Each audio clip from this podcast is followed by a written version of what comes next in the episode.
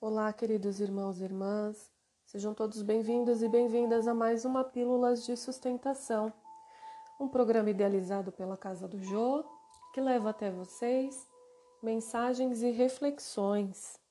E a mensagem de hoje é: segundo a carne. Porque se viverdes segundo a carne, morrereis. Carta de Paulo está em Romanos, capítulo 8, versículo 13.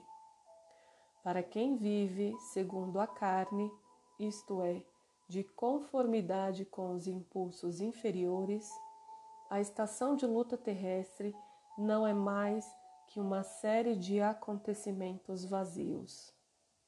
Em todos os momentos, a limitação ser-lhe a fantasma incessante cérebro esmagado pelas noções negativas encontrar-se-á com a morte a cada passo.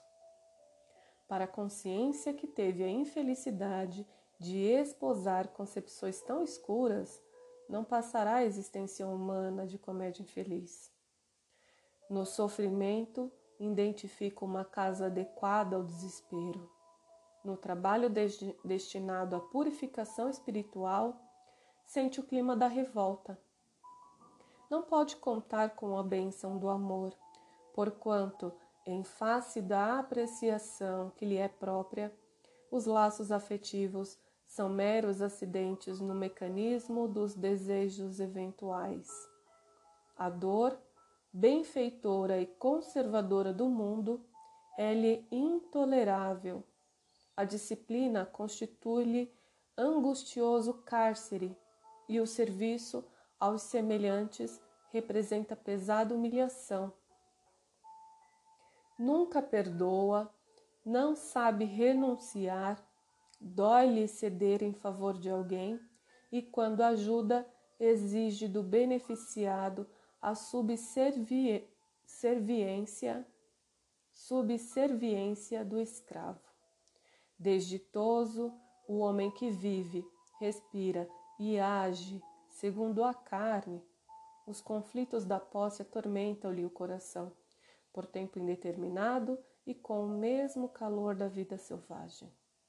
Ai dele, todavia, porque a hora renovadora soará sempre, e se fugiu a atmosfera da imortalidade, se asfixiou as melhores aspirações da própria alma se escapou ao exercício salutar do sofrimento, se fez questão de aumentar apetites e prazeres pela absoluta integração com o lado inferior da vida, que poderá esperar do fim do corpo se não sepulcro, sombra e impossibilidade dentro da noite cruel.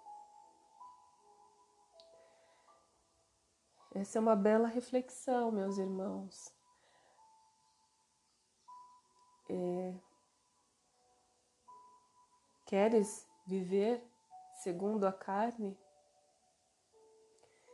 Aqui o título ele é bem explicativo, é bem direto, porque se viver de segundo a carne, a carne morrereis.